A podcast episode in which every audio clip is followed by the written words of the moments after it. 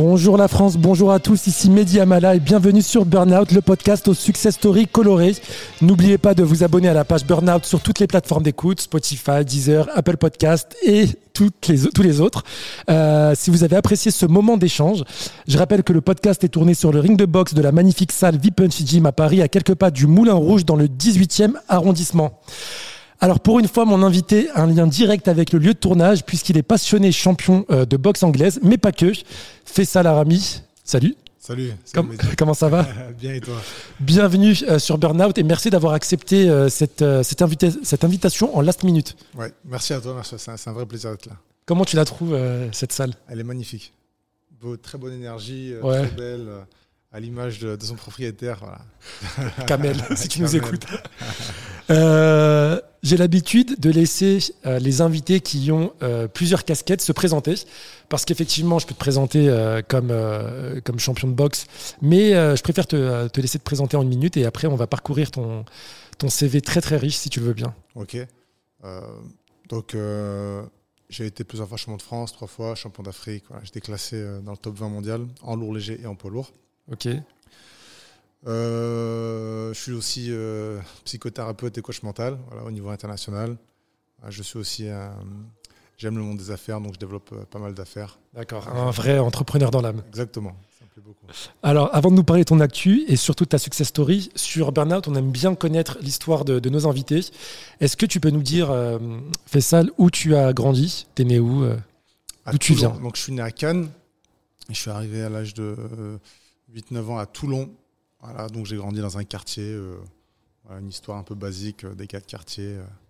Euh, pas, pas tip top. Ok, donc c'est quoi une cité un peu craignos, un quartier populaire C'est quoi des, des quartiers les plus pourris de, de, la ville, quoi. Donc pas beau. moi, j'avais pas le, j'avais pas le mental pour habiter. Je comprenais pas parce que j'ai pas, je suis pas né dans un quartier. Je, je, suis arrivé à Toulon à 8 ans. Je suis arrivé à 12 ans dans le quartier. Ok. Donc voilà, je ne connaissais pas les codes, le fonctionnement. Euh, donc pour moi, ça me semblait, euh, tout me les gens me semblaient plus ou moins agressifs. Hein. les jeunes avec qui je, traînais, les, codes, je ne comprenais pas. Et euh, donc j'ai développé pas mal de, peur là-bas. J'ai eu pas mal de soucis, de raquettes, D'accord. tabassé, ce genre de choses. Voilà. Donc j'ai grandi. Ça m'a surpris parce que tu m'en avais parlé un peu en off. Et en, préparant l'interview, j'ai fait, mais c'est vraiment assez surprenant parce que euh, naturellement, quand on te voit, mhm. bah, tu as un gabarit de, boxeur, tu es, grand, tu es, fort et puis euh, tu inspires euh, la confiance. On a du mal à croire que à, ton plus jeune âge, lorsque tu étais au collège, au lycée, je sais pas, que tu as été victime de, violence. Je pense que c'est important à partager aux, aux, plus jeunes qui nous écoutent. Et est-ce que est-ce que c'est ce qui t'a donné envie d'exercer un sport de combat, justement? Euh, j'étais trop euh, fragile et faible mentalement à l'époque pour me lancer par moi-même dans un sport de combat. Donc c'est mon père qui m'a forcé la main à l'époque. J'avais 12 ans. Il avait, on a emménagé justement dans un quartier qui était proche d'une salle de boxe. Donc il me forçait un petit peu la main pour, pour y aller. Donc pour moi c'était difficile. de base, je suis pas quelqu'un de, de, courageux. Je suis pas quelqu'un de, de, confiant. Donc pour moi très difficile de, de rentrer dans une salle qui était en plein milieu d'un quartier en plus. Euh, mais le papa, voilà, il me forçait un peu la main et sur le coup. Euh, T'avais quel âge quand tu commences? T'avais 12 ans? J'avais 12 ans. Ok. Et euh, étais, on va revenir à la boxe, mais t'étais quel genre d'élève à l'école? Au collège, au lycée par exemple? Pas bon, pas bon. Je détestais l'école, pas adapté euh, pour moi et je n'étais pas adapté non plus au système scolaire français. Donc non, ça se passait pas bien du tout.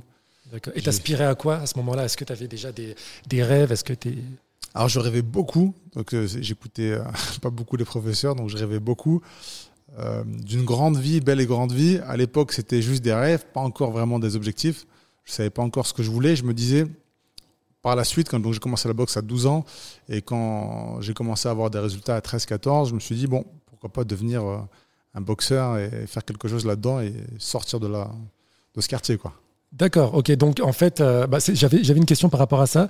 À quel moment tu t'es dit, ah, j'ai du potentiel, euh, je peux passer pro? Alors, au départ, j'ai pas le côté pro euh, en tête, donc je suis jeune, j'ai 12 ans, euh, voilà, je rentre, je commence la boxe, je suis en cinquième. J'avais redoublé ma sixième, je suis en cinquième. je commence à, performer, je gagne, je me dis ah ouais, il se passe des choses. Puis je me retrouve dans le top français et je rentre en équipe de France à l'âge de 16 ans. Wow. donc 16 ans, je suis en équipe de France, ça se passe pas très bien, je fais une dépression par la suite, c'était loin, c'était proche de Paris. D'accord. Euh, j'étais pas bien. Euh, à l'époque, j'étais le seul boxeur du sud, donc je rentrais chez moi tous les. Je rentrais jamais chez moi en fait, parce que c'était trop cher, c'était trop loin, trop si. Donc dépression, pas bien. Puis j'arrête la boxe. Je me fais virer de l'équipe de France à l'âge de euh, 8 mois plus tard. En fait, je reste que 8 mois en équipe de France. Pourtant, je fais trois combats, trois victoires, mais ça se passe pas bien et je me fais virer. Ça se passe pas bien parce que tu, tu, tu, tu, sabotes un peu le truc, tu te rebelles, t'es pas, t'es pas dans les règles je suis euh, d'une part je fais une dépression donc à l'école ça se passe super mal. Donc je vais en plein hiver je suis en claquette euh, en plein hiver euh, quand je vais à l'école en vélo je prends jamais mon sac voilà donc ça va très mal je suis malheureux. Et quand j'essaie de me reprendre c'est déjà trop tard je suis déjà dans la... ça se passe pas bien avec l'entraîneur national qui qui était pas du tout quelqu'un de un fin psychologue. Enfin, c'était un mec en plus qui comprenait rien à la boxe. C'était l'entraîneur national de l'équipe de France de boxe, mais qui n'est pas un boxeur. C'est paradoxal ça. Ouais, tout à fait. Même son adjoint non plus. Donc ils n'avaient jamais boxé. Ça représente la France. Donc ils avaient les diplômes, mais absolument aucune expérience en tant que, boxeur et, pas bon en psychologie. On était jeunes. Hein. On avait 14, 15, 16, 17 ans. Donc ça s'est super mal passé. J'ai très mal vécu le truc. Donc un peu avant mes 17 ans, euh, je redescends à Toulon, j'arrête la boxe. Je fais une overdose puis quelques mois, je fais un peu quelques mois d'école. Puis j'arrête euh, l'école et je deviens agent de sécurité. Ok. Donc à 17 ans, je deviens agent de sécurité. Et pendant 5 ans, je suis agent de sécurité dans un centre commercial à Toulon qui s'appelle Mayol. Pendant 5 ans. Et le week-end en boîte de nuit. À peine à mes 18 ans, je commence déjà, un peu même avant en fait, je triche un peu sur mon âge. Donc j'étais déjà vidéo en boîte de nuit euh, un peu avant mes 18 ans. Et je fais ça pendant 5 ans. Donc, euh, et là, tu, tu, quoi Tu refoules un peu euh, la boxe Tu l'oublies Complètement, complètement. Je fais une overdose, je veux plus entendre parler, je regarde plus du tout, je veux plus qu'on m'en parle. T'as un blocage. Je suis dégoûté, j'ai enchaîné des régimes, parce que je faisais des très gros régimes déjà euh, jeune. À 15-16 ans, je perdais des fois 10 kilos en 3 jours. Ouais. C'était du n'importe quoi, tu vois. Je m'entraînais deux fois par jour, je arrêtais de boire et de m'entraîner. J'arrivais à perdre 10 kilos, mais c'était principalement de l'eau, bien sûr. Je fais des trucs super dangereux. J'étais écœuré de la boxe, de tous ces efforts, de tous ces trucs. Donc je ne voulais plus entendre parler. Sauf qu'au bout de quelques années, euh, je suis pas fan du métier d'agent de sécurité. Je me dis, bon, je ne vais, vais, pas aller bien loin. Je, faisais 35 heures par semaine, je gagnais 1150 euros. Plus je gagnais en boîte de nuit euh, à peu près 600-700 euros par mois. Et j'aspirais à quelque chose de mieux que, de marcher euh, toute la journée dans un centre commercial. Et je me dis là, à ce moment-là, euh, pourquoi pas revenir à la boxe cette fois-ci, utiliser la boxe comme outil pour m'en sortir, comme ascenseur social, et m'en sortir et faire quelque chose. Donc c'est ce que je fais. C'est ce que je fais. À peu près euh, à l'âge de 20 ans, je reprends. 19-20 ans, je reprends un peu les entraînements. Puis je fais deux combats amateurs et je passe professionnel à 21 ans. D'accord. Comme quoi, il n'est jamais trop tard. Parce qu'on a l'impression que pour les, euh, grands euh, sports comme ça, on doit commencer à 5 ans, 6 ans, 7 ans. et après passer 18 ans, c'est fini. Tu, euh, confirmes que. Euh, on peut commencer plus tard, hein, c'est pas le football, hein, on peut commencer plus tard. Euh, maintenant, j'ai commencé à 12 ans, donc déjà, moi j'étais en équipe de France à 16 ans, ce qui fait que même si j'ai arrêté 3-4 ans, quand je suis revenu. T'avais les bases j'avais, Non, j'avais mon, passif en fait, j'avais les bases, j'avais déjà boxé, j'étais déjà à 16 ans, j'étais boxeur de haut niveau à 16 ans. Donc c'est pour ça qu'on ne peut pas dire à une personne, oui, tu commences à 19 ans, 20 ans. ouais, c'est pas pareil. Non, non, c'est pas pareil. Je savais déjà très bien boxer. voilà.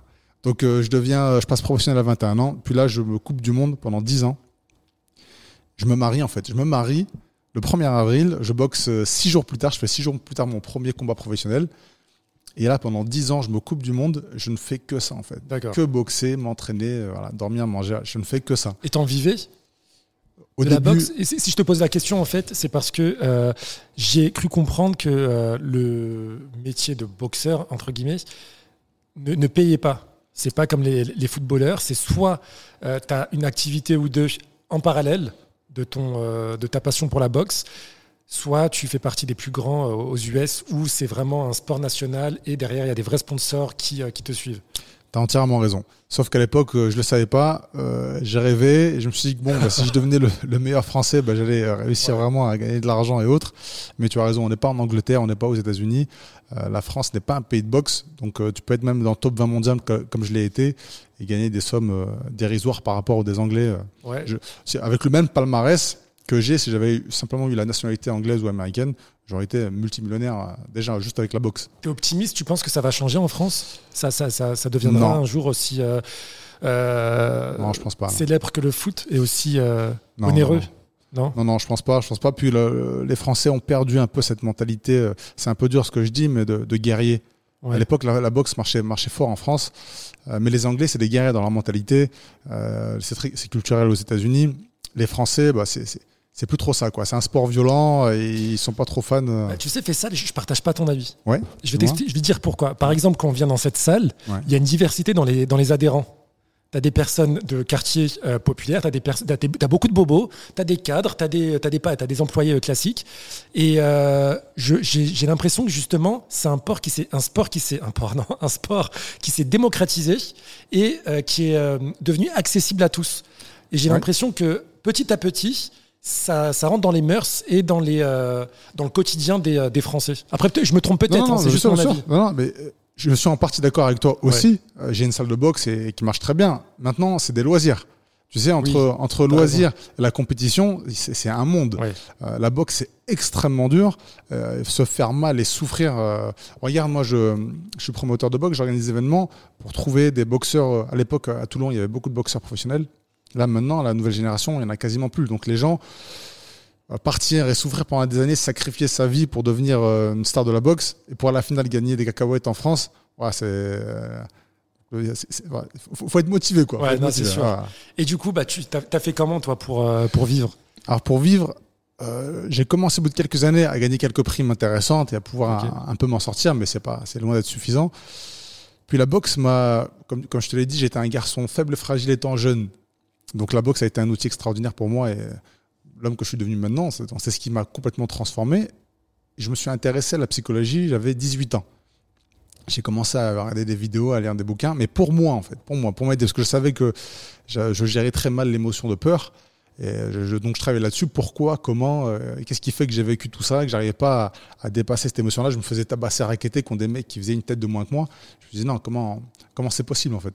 Pourquoi on n'entend jamais ça de la part des, grands boxeurs? On a l'impression que c'est des, euh, grands euh, guerriers, des, euh, depuis, enfin, on a l'impression qu'ils sont nés comme ça. Est-ce que c'est justement pour cacher un côté viril, enfin, mettre en avant leur virilité ou est-ce que non, si on creuse un petit peu, tu, vas voir que beaucoup de boxeurs ont vécu ce genre de choses. Tu vois, Mike Tyson, c'est un type qui, à part, il a, il a, il a c'est quand on a a arraché la tête d'un de ses pigeons, il a pété un câble, il a vu qu'il était un homme fort. Sinon, juste avant, c'était quelqu'un qui était euh, peureux à la finale. D'accord. Donc, euh, non, non, beaucoup de boxeurs sont passés par, par, ce genre de choses.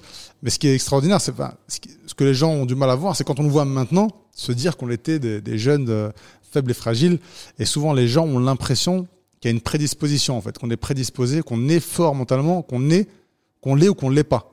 Non, ce qui, qui n'est pas vrai. Donc, on peut le devenir. C'est comme le la masse musculaire. On peut tous développer de la masse musculaire. Bah, le mental, c'est exactement la même chose. À travers les épreuves, à travers des, efforts qu'il faut faire pour développer, mais on peut tous devenir fort mentalement. Donc ça, faut enlever euh, ça de la tête des gens en, pensant que voilà, euh, c'est soit on est né fort, soit on est né fragile. Tu confirmes que la boxe est le sport le plus compliqué au monde? C'est une étude qui, est, euh, ouais, qui a été publiée récemment. Ouais. Alors, j'ai pas vu cette étude. Par contre, j'ai vu une étude sur ESPN aux États-Unis. Donc, c'est peut-être quelque chose d'équivalent. Ils ont euh, fait un classement sur les sports les plus durs du monde. Et j'ai vu que le numéro un, c'était la boxe anglaise. Ils, ont, ils sont basés sur 10, 10 euh, critères. Euh, vitesse, force, mental, voilà, plein, plein de critères. Et ils ont mis la, la boxe en, en numéro un. Donc, c'est sûr que, oui, la boxe, c'est, c'est extrêmement dur en fait. extrêmement dur parce qu'on se bat contre soi-même. Mais en plus de ça, on a un adversaire qui veut qui vous, vous arracher la tête. Donc faut être très très fort, faut être très fort pour, faut être très fort, très discipliné pendant des longues périodes de préparation qui durent plusieurs mois. Ça c'est vraiment dur. Ouais, une vraie, une vraie hygiène de vie. C'est une vie en fait quand on est boxeur. Il faut l'être à plein temps. Hmm. C'est hyper compliqué de faire plusieurs choses en, même temps. C'est pour ça que moi j'ai arrêté ma carrière il y a quelques mois parce qu'organiser les événements dans lesquels je boxais, bah, ça ça fonctionnait plus. Mais, mais être discipliné, s'entraîner euh, deux fois par jour ou même plus pendant plusieurs mois, c'est vraiment dur. ensuite, il faut gérer le mental de la pression du combat. Donc gérer euh, l'avant-combat, pendant le combat, il y a l'après-combat aussi qu'il faut gérer. S'il y a une défaite, c'est extrêmement compliqué. Savoir se relever, remonter selon la défaite. Voilà, s'il y a un Comment tu fais pour te relever après une défaite? Il faut se poser des questions sur pourquoi tu boxes. tu vois, sur le pourquoi. Est-ce que tu veux devenir vraiment un champion? Est-ce que tu veux t'en sortir? Est-ce que c'est quoi C'est quoi le but? En fait, si je te pose la question, c'est tu, tu, sais très bien sur les réseaux sociaux, il y a des phrases toutes faites. Euh, si euh, tu veux entreprendre, euh, il faut connaître l'échec. Enfin, tu vois, c'est les, les, les, discours un peu tout faits. Est-ce que en étant boxeur professionnel, on vous met ça dans la tête ou justement c'est tout le contraire? Non, la défaite, ça fait pas partie du, du discours, ça fait pas partie de l'entraînement, ça fait pas partie du deal. Il n'y a, y a, y a, pas de, y a pas de, de place pour l'échec et la défaite. On, on parle pas de défaite. En, en tout cas, moi, j'ai jamais vu ça en préparation ou autre. Parce que si tu commences à parler de défaite, tu commences à préparer ça, bah, c'est que tu vas. Il y, a, pas longtemps, tu sais, j'ai assisté là, il y a, peut-être 15 euh, jours, j'ai assisté à un, un, gala de boxe et l'un des boxeurs est venu me voir euh, pour, me, pour me dire qu'il était content que je sois là, tout ça. Puis il me dit, euh, il me dit une phrase. Bon, je sais pas comment ça va se passer le combat, mais dans tous les cas, euh, monter sur le ring, c'est déjà une victoire. Bon, bah, forcément, c'est qu'il a perdu déjà d'entrée. Et c'est ce qui s'est passé. Hein. Il a perdu par KO au premier round. Mais dans son cerveau, déjà. il a été conditionné à perdre. Complètement. Il était complètement conditionné. Donc, il, montait sur le ring en sachant qu'il allait perdre. Et c'est un petit peu ça, en fait. Donc, on ne peut pas se conditionner à la boxe. C'est un sport tellement dur. Il faut tout faire et, visualiser euh, la victoire. Et, surtout, contrôler son émotion de peur. Parce qu'avoir peur, c'est normal d'avoir peur. Euh, tous les gens qui te disent qu'ils n'ont pas peur, c'est soit des menteurs, soit, soit ils ne sont pas conscients du, risque. Euh, alors qu'ils sont jamais boxé, mais quand tu boxes, bien sûr qu'on a peur, il faut simplement gérer sa peur. Par contre, avoir peur pendant le combat, ça c'est grave. Ça c'est mauvais. Ouais, c'est hyper mauvais. Donc la, peur, faut faut l'extérioriser dans les premières secondes, premières minutes. Mais par contre, si tu as peur en plein combat, deuxième, troisième rond, si tu ressens de la peur, c'est fini, ton combat est terminé. Et quel a été ton combat le plus marquant? Le plus marquant, Là où j'ai le plus euh, mentalement, ça a été le plus difficile, c'est quand je suis devenu champion d'Afrique en, Zambie. Euh, donc je suis parti seul avec mon oncle, pas d'entraîneur, hyper compliqué. Une question très bête, et je pense que même les auditeurs vont peut-être se la poser. Euh, tu représentais la France, pourquoi championnat d'Afrique? Non, bah, j'ai plusieurs nationalités, hein. je suis franco-maroco-tunisien. Donc à ce moment-là, je représente la Tunisie. Ok, d'accord, je comprends mieux. c'est pas comme euh, dans le football où on doit choisir une nationalité, on bouge plus. D'accord. Non, la boxe, on peut se permettre de, de, surfer sur plusieurs nationalités. Donc là, je boxais pour la Tunisie. Euh, j'étais parti en Zambie. Je tombe malade, je perds du poids, 6 kilos en une, semaine.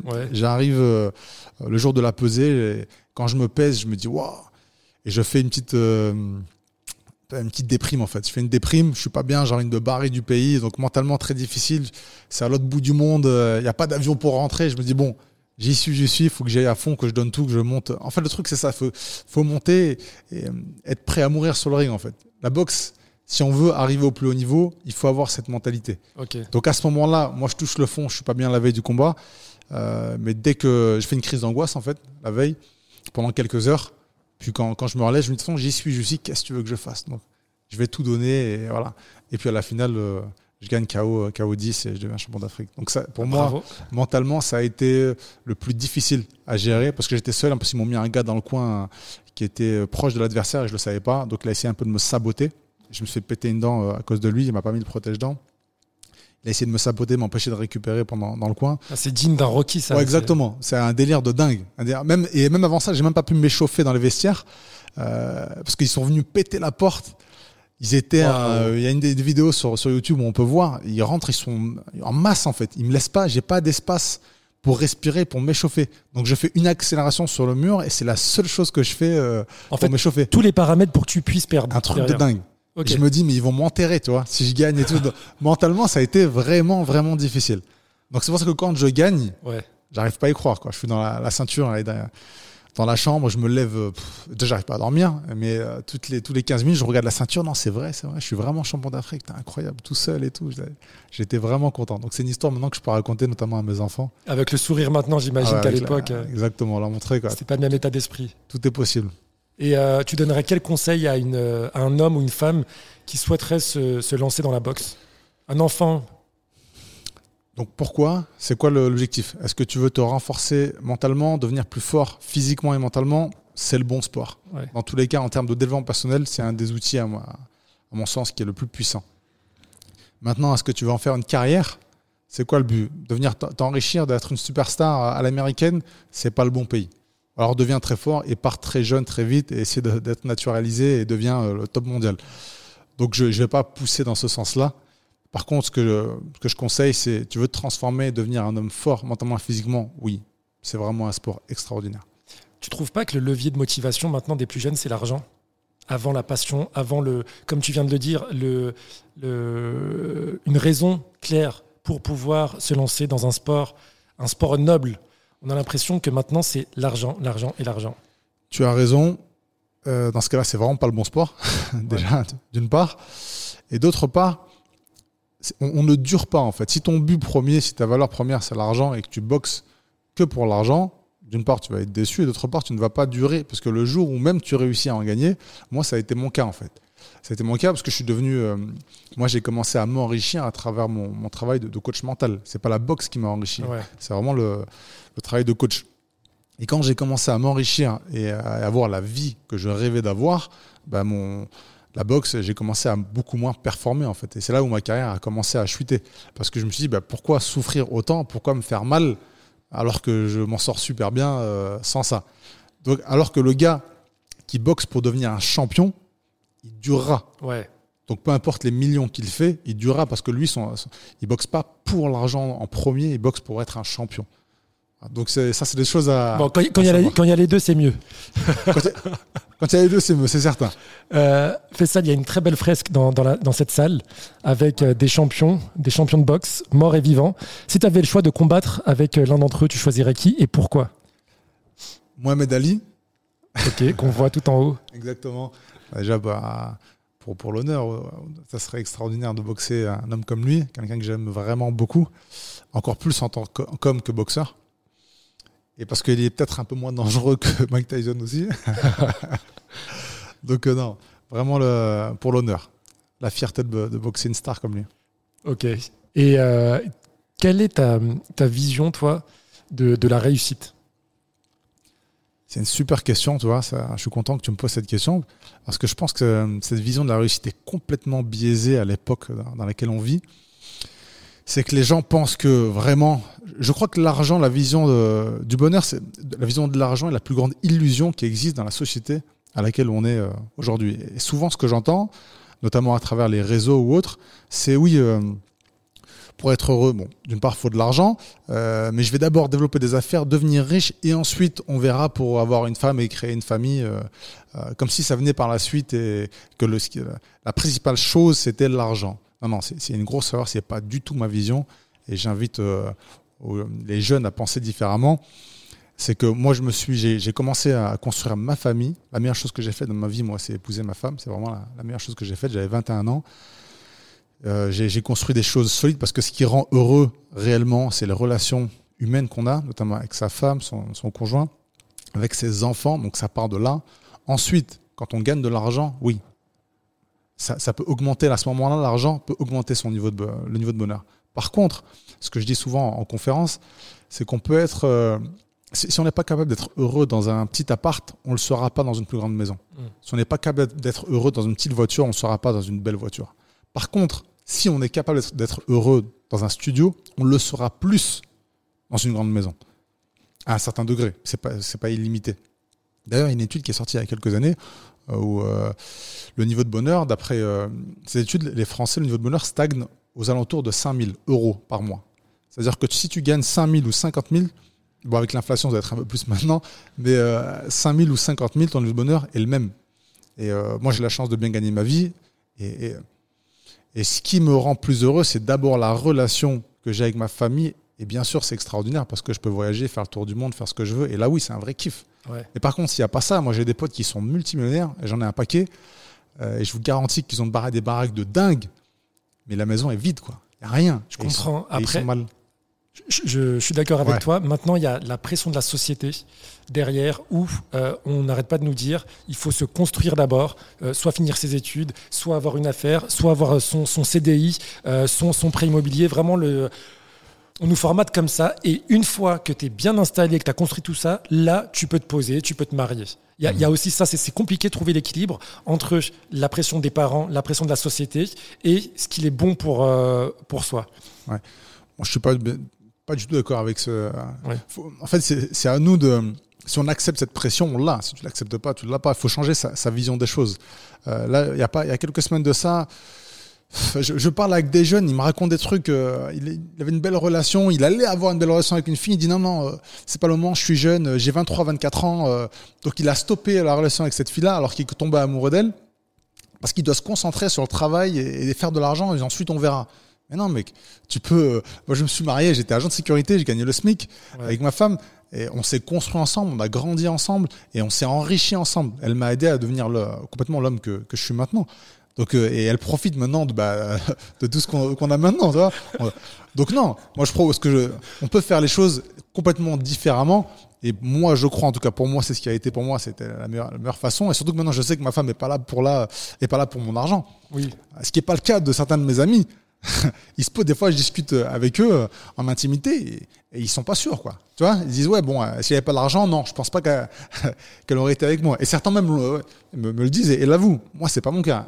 J'ai de l'argent avec moi, j'ai pas d'argent avec moi. Ça m'est arrivé, hein. j'ai été ruiné à deux reprises. Et ma femme, elle est là, elle n'a pas bougé. J'avais pas 20 euros sur moi. Hein. Fais ça, le coach mental et coach love pour cet épisode de Burnout. non, je plaisante. Non, mais justement, bonne transition. Parlons maintenant de ta casquette, ta casquette de coach mental. Euh, moi, ça m'intéresse beaucoup. Comment on passe de champion de boxe à coach mental et pourquoi? Euh, Donc, à l'époque, euh, à 18 ans, je m'intéresse à la psychologie. Pour moi, je, je sais pour te soigner en fait. Pour me soigner, exactement. Pour me soigner, je me dis bon, il y a des choses qui vont pas. Travailler sur la peur, travailler sur plein de choses. Je m'intéresse à ça. Et quand je m'en sors, je dirais que j'ai 23, 24 ans, je m'en sors euh, bien. Je m'en sors bien. Je me dis ok, je suis devenu un homme fort. Je gagne des, compétitions. Euh, je fais partie des meilleurs boxeurs français à ce moment-là. Euh, ma vie va beaucoup mieux. Je, je, suis plus le même homme. Je me dis putain, la boxe m'a transformé. Et pourquoi pas à ce moment-là l'utiliser pour aider les autres personnes. Donc, euh, je suis en train, à l'époque, je ne savais pas ce que je faisais vraiment, mais j'ai commencé à créer une méthode sans le savoir que j'ai ensuite appelée Boxing Brain Programming, donc programmation du cerveau par la boxe. Ok. Euh, et je commence à coacher. En fait, l'un de mes premiers clients, c'est une célébrité, c'était Richard Virenque, le, cycliste. Mmh. Donc à l'époque, il, a, il avait fait un accident de vélo, il s'était fracassé le visage, c'était chaud. Il avait perdu euh, complètement confiance en lui. Et on avait un ami commun, et je me suis dit, j'ai proposé mon, aide. Mais euh, à l'époque, je ne pensais pas du tout que j'allais devenir coach international ou autre. Vraiment, j'ai proposé gratuitement mon aide et ça a super bien marché. Donc on a travaillé ensemble pendant euh, deux mois où je l'avais deux fois par semaine pendant deux mois. Et puis derrière, voilà, on a fait la une euh, de certains journaux comme Le 20 Matin, euh, France Box ou autres. Et j'ai commencé à me faire connaître et je me suis dit putain ça, ça c'est dingue comme ça a marché. mais j'ai ralenti les choses, je me suis reconcentré sur la boxe. Euh, pendant quelques années. Puis j'ai eu des très grosses blessures. J'ai été handicapé, donc j'ai dû stopper la boxe pendant à peu près deux ans. Et là, je me euh, concentre sur cette méthode-là. Je la développe, je la dépose. Puis là, je, commence vraiment, je, je, coach, pardon, je coach euh, des célébrités, notamment à Toulon, on a le RCT à l'époque, et je tombe par hasard par un, joueur avec qui je deviens par la suite très ami, c'est Sébastien Tuesboard, qui a joué un rôle important. Donc je commence à coacher puis derrière, euh, je commence à être, être connu. Je, je coach d'autres sportifs connus comme euh, Sébastien, comme euh, Mathieu Bastaro, Johnny Wilkinson, d'autres. Quoi, je travaille avec pas mal de sportifs. Puis en fait, très rapidement, très rapidement, à l'espace d'un an, je passe d'un appart de 70 mètres carrés à une villa de 200 mètres carrés avec piscine en l'espace d'un an. En fait, j'explose ça va mais je suis le premier à être surpris hein. je te dis ça mais je suis le premier tu vois c'est complètement dingue hein. je m'imaginais déjà dans la piscine en train de tu vois non non mais c'est je suis passé d'un extrême à l'autre en, en l'espace d'un an et c'est le coaching tu vois c'est pas la boxe parce que les gens s'imaginent que non non pas du tout j'avais déjà été champion de France déjà à l'époque en fait c'est en 2015 vraiment moi où je de 2015 à 2016 ok je m'en sors tellement bien que je me dis allez je vais vivre à Marrakech, quoi. Tu vois je pars vivre à Marrakech, puis on me propose entre temps, juste après un, un, contrat avec la famille royale. Ça va tellement loin que carrément, je, j'ai un contrat avec la famille royale du Bahreïn. Je coach le prince du Bahreïn. Non, mais attends, attends, pause. C'est, c'est un truc de ouf là. Mais comment, comment ça s'articule? Comment tu, pourquoi tu le coaches? Qui te contacte? Euh, Moi, je veux tout savoir. Parce que là, là donc la première année, quand, quand je dis que j'explose, j'explose euh, dans le monde des affaires aussi. En fait, surtout dans le monde des affaires. En fait, les, les, les sportifs sont surtout une euh, vitrine à travers des émissions de télé qu'on fait ou leurs livres, euh, ce genre de choses. Donc les gens me connaissent. Mais en fait, je travaille beaucoup avec des hommes d'affaires. Et dans l'un de mes hommes d'affaires, un jour, il vient me voir, il me dit "Écoute, il y a une personne qui te connaît, qui aimerait te rencontrer. Il est dans les forces spéciales au Bahreïn, tout ça." Ok. Donc je le rencontre. C'est c'était un type en fait qui travaillait avec moi en boîte de nuit, qui était serveur en boîte de nuit à l'époque où je travaillais, où j'avais 17-18 ans à l'époque, tu vois. Et euh, en fait, il, a, il a toujours eu un, œil sur moi. Puis le type a atterri dans les forces spéciales et devient proche de, du conseiller de la famille royale du Bahreïn, qui a été un Français qui a été mis en place par euh, Sarkozy, puis reconduit par, par Hollande, et qui est toujours d'ailleurs en place. Et on rentre en relation. Sur le coup, je te dis ça, mais sur le coup, j'y crois pas vraiment. En fait, ça me semble trop gros. Euh. Puis non, non. Puis, ça a duré un an à peu près, hein, entre le moment où on entre en relation, le moment où, où je vais sur place. Et quand je vais sur place, bah, je, vois, je vois que c'est vrai. Je vois que je suis vraiment dans, dans les palais avec euh, la famille royale, les princes et autres. Et ils, sont ils sont sympas Super sympa. Ouais. Super sympa, euh, très humble, très respectueux. Très riche. Ah, ouais, aussi, ça va avec.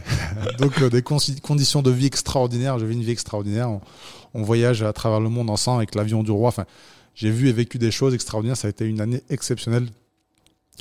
Donc voilà, ça fait partie des, bah, riches. Euh, bravo, on aime les success stories euh, euh, sur Burnout. Si, si demain il y a une personne de mon entourage ou moi-même qui on a besoin d'un coach, est-ce que toi tu fais juste les VIP, les princes, les rois, ou tu accompagnes aussi les particuliers? Moi, je fais. pendant un moment, j'ai fait les particuliers. Trop pauvre. Donc, sincèrement, je ne fais que les, VIP, que, que, les gros contrats. Par contre, j'ai formé des gens qui sont avec moi et qui font les, les particuliers. Sinon, sinon là, en fait, malheureusement. T'as as raison, il faut l'assumer. En fait, c'est que j'y arrive plus. Je ne peux pas. avec tout ce que je fais, en fait, je ne peux pas. Donc, je suis obligé de prendre, euh, de choisir à un moment donné. donc, je ne fais que, que, les gros contrats. Ok. Et euh, c'est quoi cette histoire avec euh, Nicolas Anelka? Nicolas Anelka, que j'ai connu quand j'habitais au Bahreïn. Ouais. Voilà, on, s'est rapproché. Je suis parti ensuite habiter à Dubaï après le Bahreïn. Ok. Et euh, on est devenus amis. Et puis là, on ouvre euh, une académie de football à Toulon, chez moi. Donc, euh, on va lier justement le, développement personnel, le mental, la boxe et le football. Donc, c'est une académie de, football. Donc, on va utiliser nos deux réseaux aussi pour aider les, plus talentueux à trouver des, à leur donner leur chance en fait. D'accord. Donc, on fait un super truc et on ouvre en septembre et d'ailleurs, tu es le premier à le dire parce que j'ai pas lancé l'agence la com demain, donc tu es le premier. Ok, bon, ça va, l'épisode sera diffusé dans quelques jours, donc euh, t'inquiète pas. Mais merci pour, euh, pour le scoop. Euh, ça va être où en, France?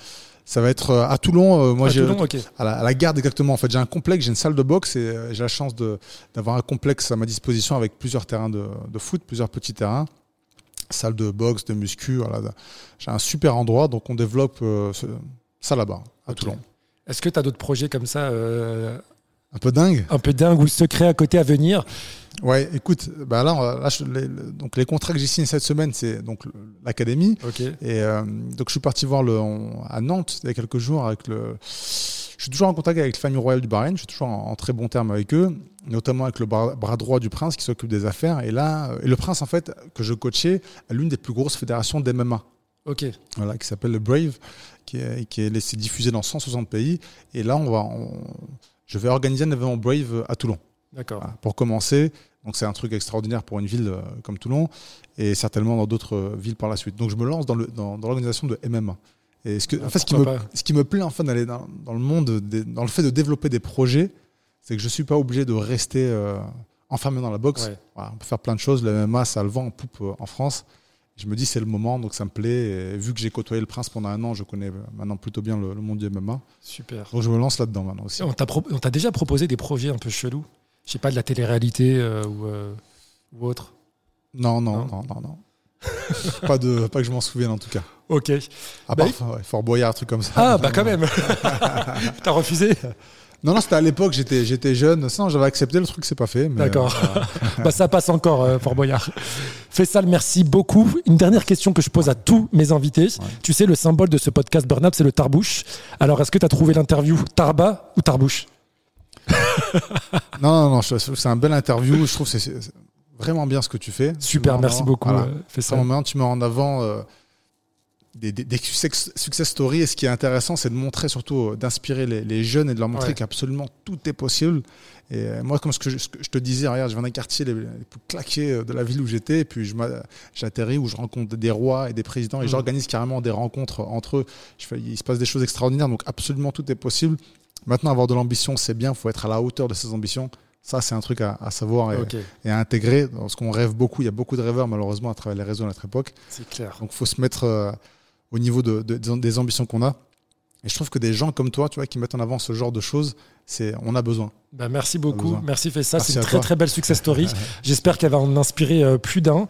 Et euh, je te dis à très très bientôt. On va suivre, euh, on va suivre tout ça. Merci beaucoup. Merci à tous les auditeurs et je vous dis à très très vite pour la prochaine success story. N'oubliez pas de liker sur Spotify et laisser un petit commentaire sur Apple Podcast. Ciao